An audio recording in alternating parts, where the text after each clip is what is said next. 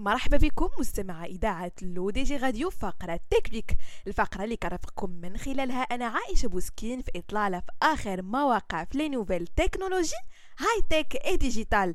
باش هكذا ترجع حياتكم اليومية أذكى وأسهل.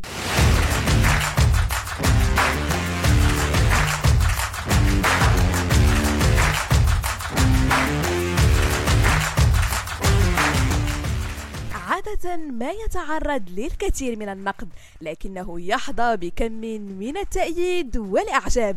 système d'exploitation d'iPhone ال iOS نظام مميز بزاف ديال les options اجيو نكتشفوا جميع باش وعدت شركة Apple عشاقها مع اقتراب إصدار أكثر update لها تميزا ال iOS 16 واللي أعلنات عليها في مؤتمر Apple Developer الشهر اللي فات تزامنا مع طرح احدى طرازات هواتفها ال iPhone 14 إحدى أبرز التحديثات وأكثرها تشويقا إمكانية تخصيص شاشة القفل lock screen والشاشة الرئيسية home screen بخلفيات ملونة ومختلفة بحيث أنك أنت اللي كتحكم في الصور من خلال تعديلها وعزل الخلفية والاختيار بين مجموعة من الخطوط والألوان واختصارات التطبيقات.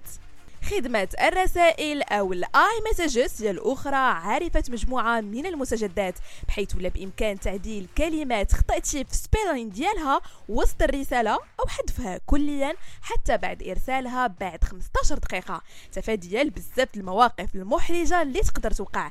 كما بإمكانك تفرج في محتويات أو مقاطع فيديو مباشرة في الرسائل وذلك من خلال ميزة SharePlay كما بإمكانك عزل أي صورة ومشاركتها في الرسائل عبر تقنية Visual Look Up أما ميزة Live Text واللي كتعتمد على l'intelligence artificielle للتعرف على النصوص داخل الصور في ال iPhone مع ال iOS 16 أصبحت الميزة تدعم مقاطع الفيديو أيضا بحيث يمكن للمستخدم إيقاف الفيديو عند أي إطار يتضمن نصوص واستخلاصها والتفاعل معها سواء بالترجمة أو النسخ أو البحث. آخر ميزة واللي كينتظروها الكثير بفارغ الصبر واللي مرتبطة بخاصية Apple Pay هي ميزة Pay Later وهي آلية داخلية في النظام تسمح لك بتقسيط المبلغ في أي عملية شراء على أربع دفعات لمدة ستة أسابيع بدون فوائد أو رسوم إضافية.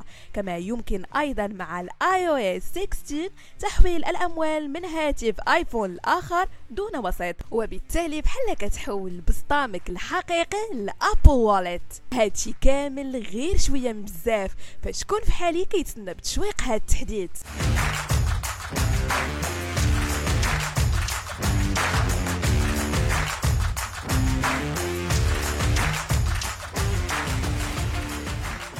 وانتقلوا مستمعينا لشركة تويتر واللي قررت أنها تقاضي إيلون ماسك المدير التنفيذي لشركة تسلا بعد قراره الانسحاب من الصفقة اللي كان من المقرر أنه يشتري من خلالها منصة تويتر ب 44 مليار دولار. هذا القرار خدا إيلون ماسك بعد ما رفضت تويتر تعطيه بيانات بخصوص مجموعة من الحسابات الوهمية.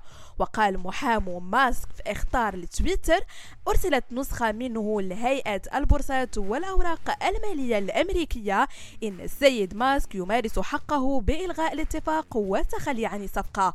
ومن المنتظر أن يتابع ماسك تعويض قيمته مليار دولار كجزاء عن الانسحاب من الصفقة.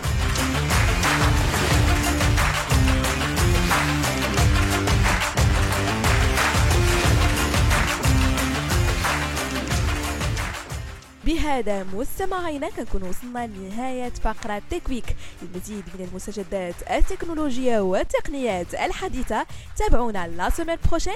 هادشي كامل على أثير إذاعة L'ODJ Radio.